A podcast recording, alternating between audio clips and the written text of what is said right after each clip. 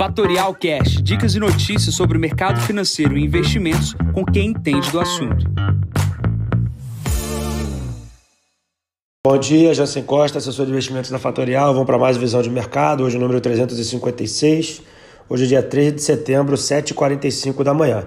Início da semana, preocupações com variante Delta e inflação nos Estados Unidos. Começando aqui pela China, a gente já vem uma semana, uma semana e meia falando sobre o caso da Evergrande, que é uma construtora na China.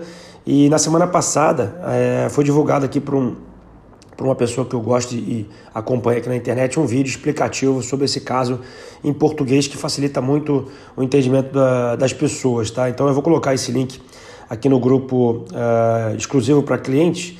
Esse link basicamente ele mostra uh, o caso, o tamanho da, da, do problema que a Evergrande pode causar no mercado frente a, ao tamanho da sua dívida, tá? Então a China tem esse temor aí, a China tenta controlar o tamanho dessa dívida dessa construtora e do mercado, obviamente controlando o preço do, do minério de ferro através da produção de aço e também da, do lançamento de novos uh, imóveis. Né? Então, basicamente, a gente pode estar vendo aí uma diminuição da pressão da bolha. Obviamente, na China nada é tão óbvio, é, e muita, muitos analistas internacionais chamando esse caso como Libron Brothers da China. Tá? Então, é preciso ter atenção para a gente não ser pego de surpresa com esse processo. Outro caso que vem também da China é a questão do minério de ferro, que é mais um dia de queda caindo 3,49%. Tá? Então, a gente vai ver também a reabertura da China é, dos países asiáticos para as próximas semanas. Isso pode melhorar aí o preço das commodities, mas obviamente muita atenção e, se possível, vejam esse vídeo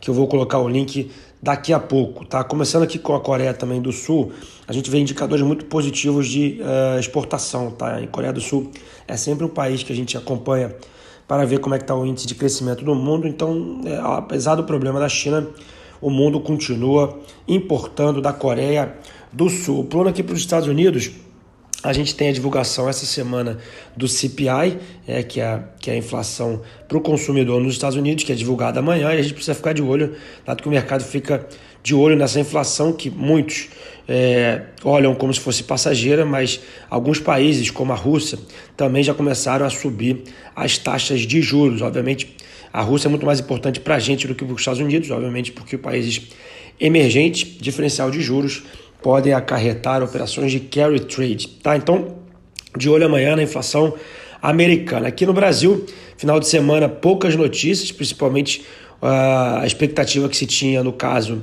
do 12 de setembro, né? obviamente a, oposição queria fazer passeata, foi um grande de um fiasco. É, vamos ver como é que o governo vai lidar com esse processo. Obviamente, o governo está muito mais desalinhado com ele mesmo do que com, conforme a, a, a, concorrência, na verdade, a, a oposição. Então, a oposição fez o que fez no final de semana, não gerou nenhum tipo de pressão. Vamos ver como é que o governo vai utilizar dessa questão para os próximos dias e os próximos meses, tá? Vamos para a agenda de hoje. 8h25 da manhã, Boletim Focus e mais nenhuma grande informação. Então, a grande informação da semana é amanhã o CPI nos Estados Unidos. Nesse momento, a S&P opera com 4.485 pontos, 0,61% de alta. Lembrando que na sexta-feira era 4.510 pontos. O VIX operando na casa dos 21 pontos. Na sexta-feira estava na casa dos 18. O dólar vai se fortalecer nas moedas internacionais. Destaque fica hoje para o petróleo, quase 74 dólares.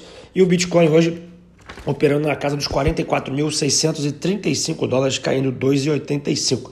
Bom, vou ficando por aqui, desejando a todos uma ótima semana. Encontro vocês amanhã no próximo podcast da Fatorial. Bom dia a todos, ótimos negócios. Tchau, tchau. E esse foi mais um Fatorial Cash. Para mais novidades e dicas sobre o mercado financeiro e investimentos, siga a Fatorial no Instagram, @fatorialinvest. Para conteúdos exclusivos, entre no nosso Telegram, Fatorial News Informa. Para saber mais sobre a Fatorial, visite o nosso site fatorialinvest.com.br.